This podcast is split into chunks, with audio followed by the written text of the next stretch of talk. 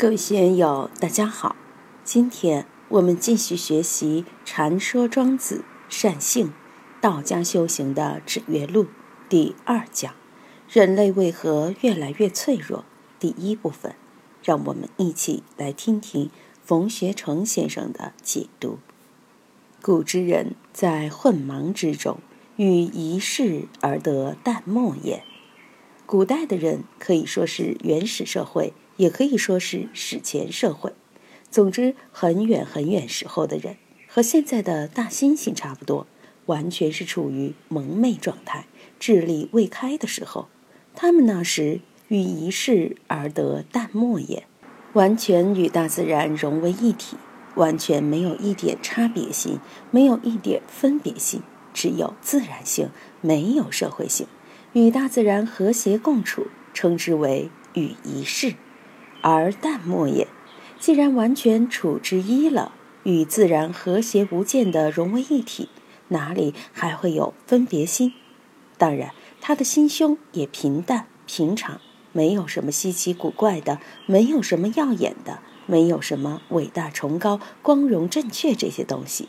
当生则生，当死则死，有吃的就吃，没有就饿；当冷就冷，当热就热，就是这样。淡淡漠漠的，可以说和其他的自然生命没有什么区别。有人问：这不是提倡愚昧落后、反对社会文明吗？严格来说，我们现在的社会文明给地球带来的祸害太可怕了。中国有妄人，有狂人。前几天看到消息，有人建议用五六年的时间，花五六百亿从渤海修一条引水渠到新疆。老天爷！你看，渤海海平面是零，到张家口海平面已经是一千多米了。每天几千万吨的水输送过去，三峡的全部发电量也不可能把海水从渤海湾送到内蒙古。三峡大坝最高才一百八十五米，它发的电能够把海水送到一千一百米以上的高原吗？海水经过内蒙古，经过甘肃到新疆。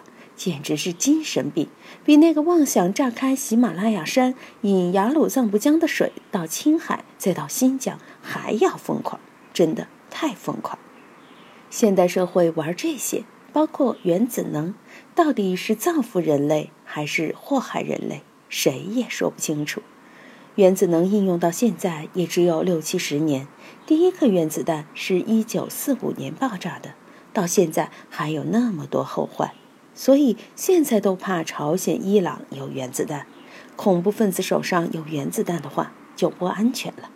美国、俄罗斯也有原子弹，还有氢弹，以后怎么掌控它？这些武器，苏联解体后，包括美国都在说要把核武器拆卸作为工业原料。那么纯的浓缩铀也好，钚也好，怎么去使用它？核废料放在哪里都是头痛的。石油还能用多少年？煤还能用多少年？整个自然界还有多少没有被污染的水？雨水的污染漫游到世界各地，连南极洲也免不了。现在南极洲都没有纯净的水了，哪里还有纯净水？再过一百年，逃无所逃，遁无所遁，地球生态彻底崩溃，那时候就悔之晚矣。而罪魁祸首就是所谓人类的文明，所以反过来看庄子，为什么现在庄子备受环保主义者称赞？绿色和平组织把庄子称为祖师爷，庄子、老子都是生态旗手，两千多年前就提这个事了。所以古之人在混忙之中，与一世而得淡漠也，多好啊！大家能够回到原始社会，还是福气。首先，没有精神病，没有抑郁症，没有心脑血管病，没有痛风，没有糖尿病，癌症也没有。如果把这套理论用在我们的心性修养上，就等于请了华佗、扁鹊给我们当护法、当大夫，我们就可以不得病，至少可以不得大病。所以在那个时代，当世时也，阴阳和静，鬼神不扰。传说在尧舜之时。三日一风，五日一雨。当下雨的时候就下雨，当天晴的时候就天晴。栽秧的时候肯定有雨，稻田的水灌满。秋收的时候肯定是红火大太阳，收了庄稼就晒，晒了就进仓库，这就是阴阳合尽。我当年在康定的时候，每周都要到山里砍柴，听当地的老人讲，他们年轻的时候上山走路都是轻手轻脚的，说话也不敢大声，吼一声马上就会下雨，有时冰雹也会来。本来天空万里无云，只要有人高吼一声。几秒钟后，就阴云密布，雪担子就哗啦啦的下来了。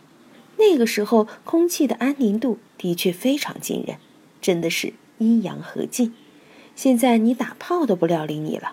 我们在田里劳动的时候，对面山坡上，估计有一二公里远，藏族姑娘媳妇儿在那里唱山歌，就像在身旁一样。整个高原很宁静，声音穿透力很强。所以那时候还有阴阳合尽的味儿，在杜甫的诗里有“窗含西岭千秋雪，门泊东吴万里船”一句。唐朝时成都天晴的时候，早上的确还能看见西岭雪山，如果登上高楼，还能看见贡嘎山。